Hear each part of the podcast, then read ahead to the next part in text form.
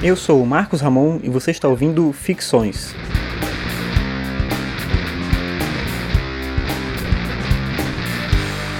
Esse é o episódio 67 e hoje eu vou falar sobre as minhas leituras de 2017.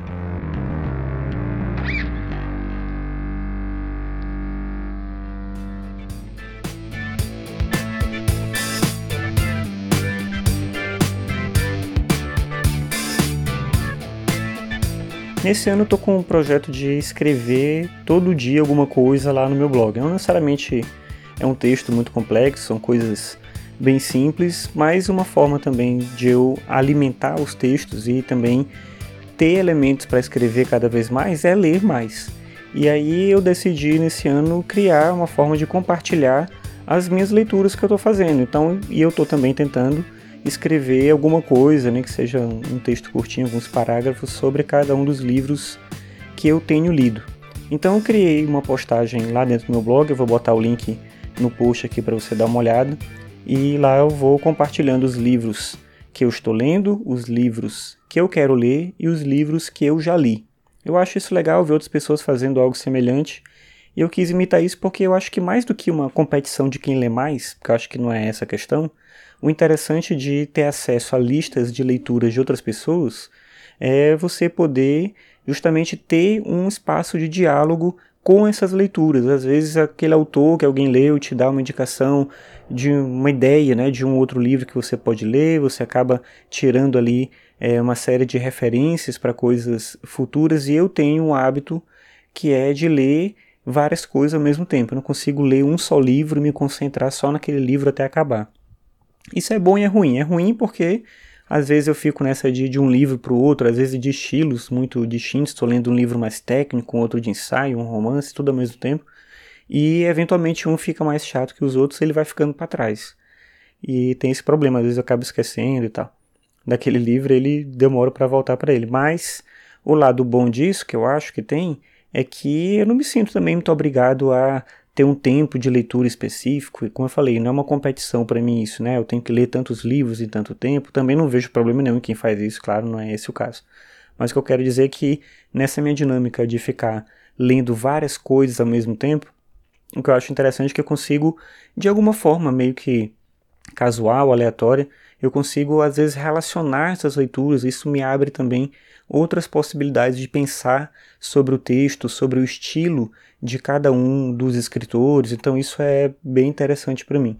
E aí, esses dias eu terminei de ler um livro que para mim foi muito impactante, que foi um livro da Helena Ferrante, que chama A Filha Perdida. E eu escrevi um texto especificamente sobre esse livro, não dá para dar muitos detalhes, senão eu vou acabar entrando em algum spoiler. É um livro bem curtinho, mas ela fala muito sobre um contexto é, da pessoalidade, da questão da família, da alteridade, da sensação de não se sentir parte de algo, ao mesmo tempo da frustração de não atender às expectativas das pessoas, principalmente nesse contexto familiar.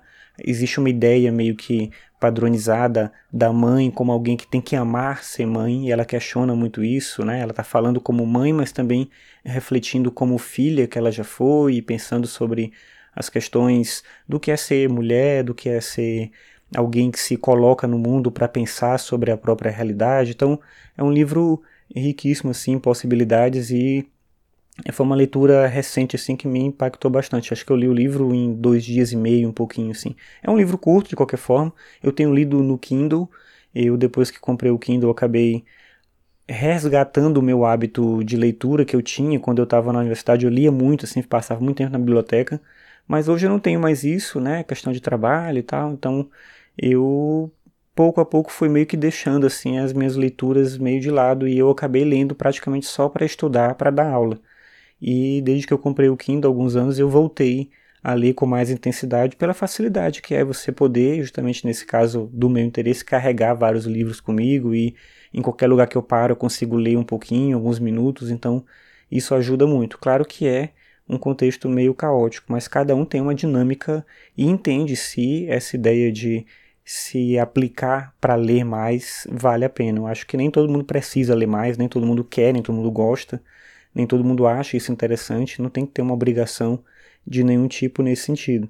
mas a minha ideia de fazer esse episódio hoje sobre as, minhas leituras de 2017 é justamente para compartilhar isso, como eu falei, o que eu acho que é mais interessante dessas listas não é ver quem leu mais, mas é poder ter acesso a outras ideias, eventualmente alguém olha minha lista e fala, ah, mas você já leu tal outro livro, isso aqui que você gosta tem a ver com não sei o que outro e tal. Então acaba que você consegue construir ali uma conversa, uma ponte com outras ideias, com outras pessoas, e a leitura ela sempre permite esse tipo de discussão. Ao mesmo tempo, é uma reflexão, acho, sobre essa ideia do tempo, de como que a gente direciona o nosso tempo. Eu sempre tinha comigo essa ideia, antes de eu ter essa coisa de ler no dispositivo digital, tal, eu tinha comigo essa ideia de que não dava mais para eu ler porque eu não tinha mais tempo.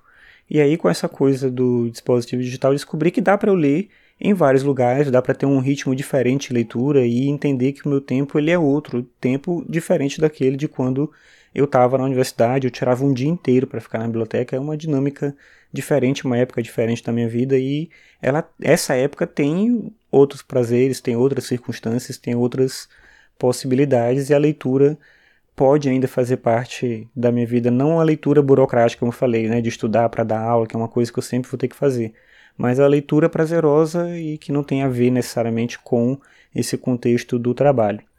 Então, termino aqui essa discussão é, convidando você, se você tiver também um hábito de leitura constante assim, de você compartilhar as leituras que você tem feito e estabelecer um diálogo com outras pessoas que fazem isso, né? Me mostrar suas leituras, acompanhar as minhas, comentar, é, apresentar outras coisas. Isso é o mais rico que tem da possibilidade da gente ter esse mundo que a gente tem hoje de uma cultura compartilhada, de uma cultura dividida com outras pessoas, dividida no bom sentido mesmo, né? A gente poder é, dar um pouquinho do que a gente sabe para outras pessoas e receber sempre algo em troca.